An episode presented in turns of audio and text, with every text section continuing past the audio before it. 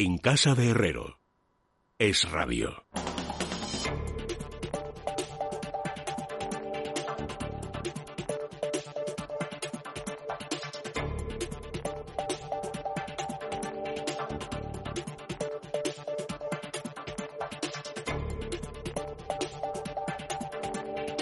Las 9 y 8, las 8 y 8 en las Islas Canarias y ya estamos en el tiempo de la economía con Ricardo Lucas. ¿Qué tal? Buenas noches. Buenas noches, Luis. ¿Cómo estás? Muy bien, Ricardo. Me alegro mucho de volver a hablar contigo. Igualmente. Y con Diego Sánchez de la Cruz. ¿Cómo estás, Diego? Buenas noches.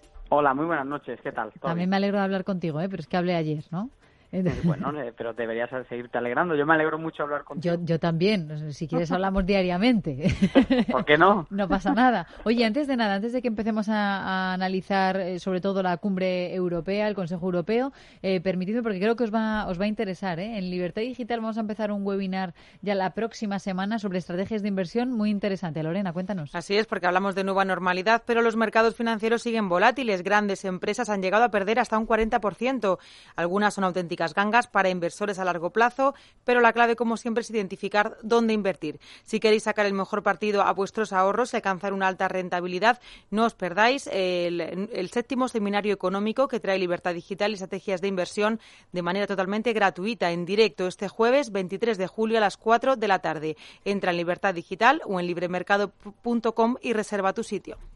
Bueno, la verdad es que hablar de, ahorros, ¿verdad? Y de sacarle rentabilidad a nuestros ahorros con lo que está cayendo, eh, me parece toda una, una proeza, una, una maravilla. Eh, porque vosotros, eh, no sé cómo si estáis siguiendo muy de cerca el, el Consejo Europeo, envuelto en el pesimismo por parte de, de España, con ese acuerdo, esa manera que han tenido de escenificar España e Italia y presentarse allí en Bruselas hoy y decir, no, es que nosotros, por favor, esto del derecho a veto de los países para ver quién tiene acceso a estos fondos y quién no, por favor, que no, que no, no, no lo, que, no lo queremos ver ni, ni en pintura. ¿Cómo veis vosotros un poco las expectativas?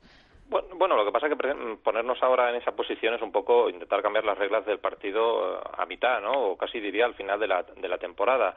Es decir, eh, la, imposición del veto, la, la existencia del veto en los consejos europeos es algo que viene desde su origen y que tiene una explicación y la explicación es precisamente lo que está frenando el acuerdo los países nórdicos eh, sobre todo recordemos lo que están queriendo es frenar esta suerte de integración de mutualización de riesgos por la puerta de atrás que conllevaría eh, el hecho de que las ayudas del fondo se entregasen solo vía subvenciones, que es lo que están pidiendo eh, España e Italia, y además sin ningún tipo de condicionalidad. Por tanto, lo que ellos mm, reclaman es que esa condicionalidad sea lo que, eh, de alguna manera, eh, haga que ese proceso de integración hacia el que vamos sea mm, siga el ritmo que tenga y que no de repente dé eh, 40 pasos adelante y además ellos tengan casi mismos riesgos que no tienen claro que sean derivados del coronavirus. Porque si oímos los mensajes que han ido diciendo en los últimos días y que incluso hoy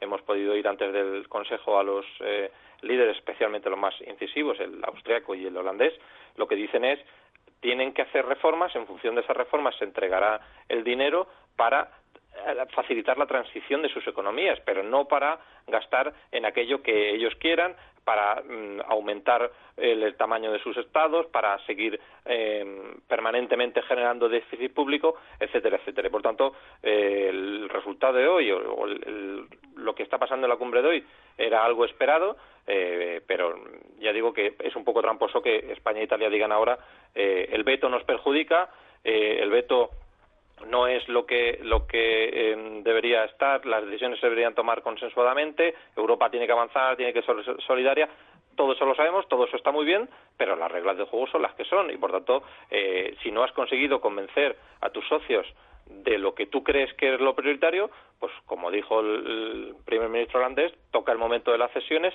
todos tendrán que ceder y, me temo, mucho me temo que a España le va a tocar y a Italia nos va a tocar ceder bastante respecto a las pretensiones iniciales que teníamos.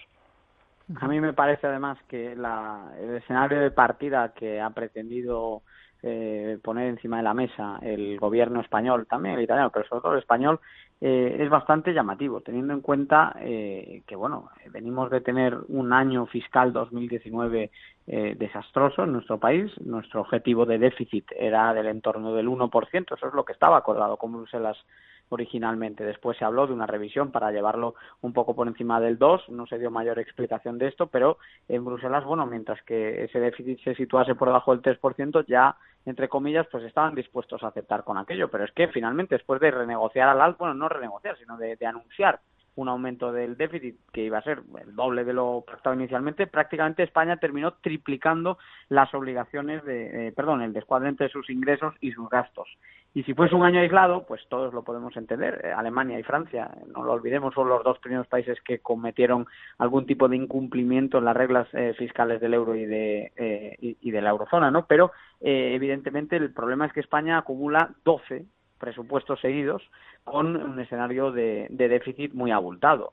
Es normal, por lo tanto, que esos eh, países cuyos gobiernos van a tener que emitir más deuda para financiar eh, el, al Tesoro español, que si tuviese que acudir a los mercados sin ningún tipo de protección por parte de sus socios europeos, pues encontraría un eh, aumento probablemente insostenible de su prima de riesgo. Es normal, como digo, que entonces esos países que nos dan cobertura, que nos rescatan, porque lo que estamos negociando es un rescate en esencia, es normal que quieran garantías. Y las garantías solo pueden venir de dos maneras. Por un lado, es decir, cuadrar en, dentro de la medida de lo posible las cuentas para que el descuadre no sea tan significativo y, por otro lado, adoptar medidas tendentes al crecimiento y a la estabilidad eh, macroeconómica y presupuestaria. No queda otra. Eh, y pretender, como eh, bien estaba comentando Ricardo, que en un foro, en un tipo de decisión en la que siempre se han tomado las decisiones dentro de un esquema de unanimidad, ahora giremos hacia otro esquema, yo creo que es muy poco europeísta, por usar una palabra que le gusta mucho eh, a nuestro presidente, porque las reglas de la Unión Europea, las reglas de la eurozona, todas las reglas de las instituciones que tienen algo que decir en este escenario, son eh, están escritas y son conocidas por todas las partes.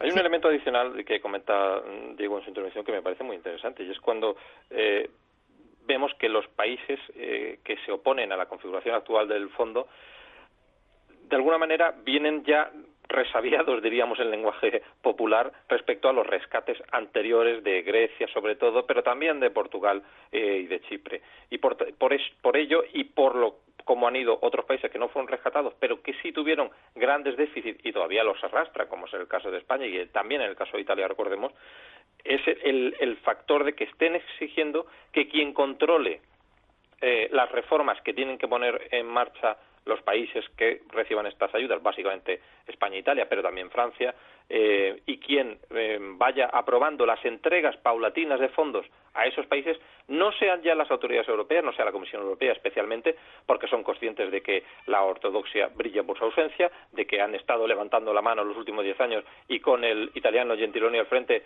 aún va a haber una mayor flexibilidad, sino que sean los propios eh, Estados miembros eh, los que tengan que aprobarlo de nuevo con, con la posibilidad del veto y, por tanto, hacerlo por unanimidad, eh, ya digo, las entregas de fondos y la y en función de las reformas que se vayan poniendo. Y esto viene de ahí, pero es que además está la otra gran exigencia que es asumiendo de que hace falta mucho dinero para contrarrestar los efectos del coronavirus en las tres principales economías afectadas, que serían España, Italia y Francia, pero algunas otras, eh, mm, asumamos que eh, ahora hay que dedicar el dinero a ello y, por tanto, reduzcamos otras partidas tradicionales del presupuesto europeo, del enorme presupuesto europeo, que recordemos que equivale, eh, está por encima del 1% del PIB de la zona euro y eso es mucho dinero. ¿Qué partidas son las que quieren tocar los países llamados frugales? Pues precisamente aquellas que más benefician a los países que se van a beneficiar de los fondos del, de, los eh, recursos del fondo de rescate, que son la política agrícola, y las políticas de cohesión. También afectan a los países del este, pero eh, recordemos que sobre todo España e Italia son grandes beneficiarios y por eso, ya digo, buscan un mayor marcaje y una compensación. Si les vamos a tener que dar un dinero, sea en forma de subsidio, sea en forma de préstamo, eh, pues que reciban menos del presupuesto comunitario y que, como bien decía Diego, eh, no, suponga esto que nuestros contribuyentes, pienso en los contribuyentes suecos, austriacos, etcétera, etcétera, holandeses, tengan que asumir una mayor carga porque los países del sur no quieren renunciar ni a las ayudas contra la crisis del coronavirus ni a las partidas tradicionales del fondo presupuestario. Y bueno, como nos vamos quedando sin tiempo, porque lo siento, hoy es una versión un poco más, más corta de la economía, hay otro asunto eh, que me gustaría comentar con vosotros, que me dijerais vuestra, vuestra opinión, ¿no? Porque hemos visto a los ayuntamientos bastante enfadados con, con Hacienda porque dicen que se quieren quedar su, su superávit, ¿no? Eh, Irene, Montero, no, es María Jesús Montero, la ministra de, de Hacienda, eh, bueno, ha puesto una serie de condiciones para que estos ayuntamientos puedan acceder al, al superávit. Eh, dicen que lo que tienen que hacer es primero eh, ese dinero dárselo al Estado y que después el Estado se lo devuelva como ingresos no financieros.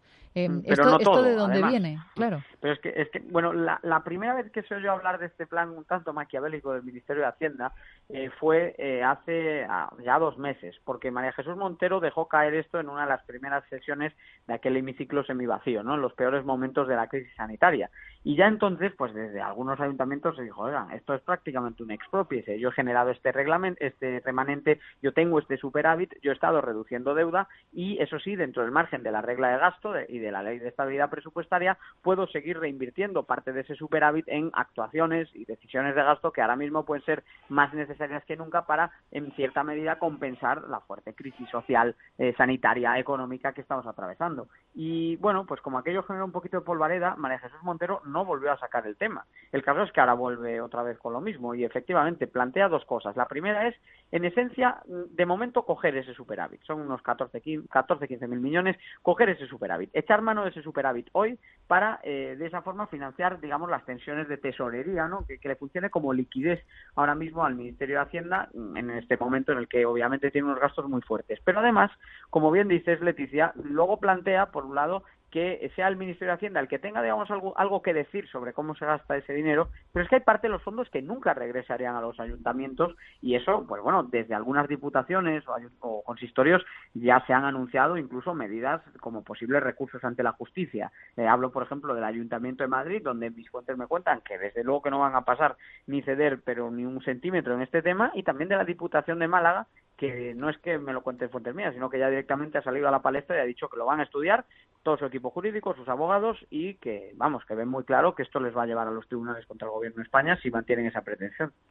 La queja de los ayuntamientos es totalmente lógica porque ya no solo que sean su dinero, sino que para conseguir esos superávit han tenido que hacer eh, muy importantes esfuerzos. Y no solo muy importantes esfuerzos, sino que son las únicas administraciones públicas que, recordemos, desde la anterior recesión han hecho verdaderos esfuerzos para enderezar sus cuentas, para cuadrar sus cuentas, porque las comunidades autónomas que tanto se quejan de los ajustes que tuvieron que hacer, apenas han reducido su gasto porcentualmente en función de su PIB y mucho menos la Administración General del Estado. quienes realmente hicieron el esfuerzo y, y además el anterior gobierno del Partido Popular usaba ese esfuerzo, ese superávit que iban generando los ayuntamientos como son compensatorio para las desviaciones habituales tanto de las comunidades autónomas como del propio de la administración central del Estado, eh, ya digo, eran los ayuntamientos los que generaron. Y por tanto se han ido ganando el derecho a hacerlo, no solo porque se han, tenido un comportamiento eh, mucho más eh, rígido que el resto de administraciones, sino además porque en las normas que iba marcando el anterior gobierno y también este gobierno estaba que esa generación de superávit les llevaba a poder aumentar su gasto. Y y como anécdota, recordemos que María Jesús Montero, en su época de consejera de Hacienda eh, de Andalucía, era una de las más incisivas contra las normas que marcaba el señor Montoro como ministro de Hacienda, que no dejaban las comunidades autónomas gastar más allá de unas cantidades, y una vez que ha llegado al ministerio, está haciendo todo lo contrario. Y, otra paradoja, en cuanto en cuanto María Jesús Montero se ha ido de Andalucía, a pesar de una rebaja fiscal, se ha generado un superávit, que tiene bastante gracia la cosa. Pues sí. Diego, Ricardo, muchísimas gracias por haber compartido con nosotros vuestros análisis. Gracias y un, abrazo grande. Nos vemos la semana que viene. Hasta la semana que viene. Antes de irnos a la publicidad, una buena recomendación, como decimos todos los días, para mantener la calma, ¿verdad, Lorena? Así es, porque a veces tenemos demasiadas cosas en la cabeza que no nos dejan relajarnos y aprovechar bien las horas de descanso. Por eso desde Mundo Natural te recomiendan que pruebes Cal Plus, un complemento a base de dos aminoácidos esenciales y vitamina B3 y B6 que contribuyen al buen funcionamiento del sistema nervioso y a mantener las funciones cognitivas. Cal Plus de Mundo Natural, consulta a tu farmacéutico dietista en parafarmacias del Corte Inglés y en parafarmaciamundonatural.es. Mundo Natural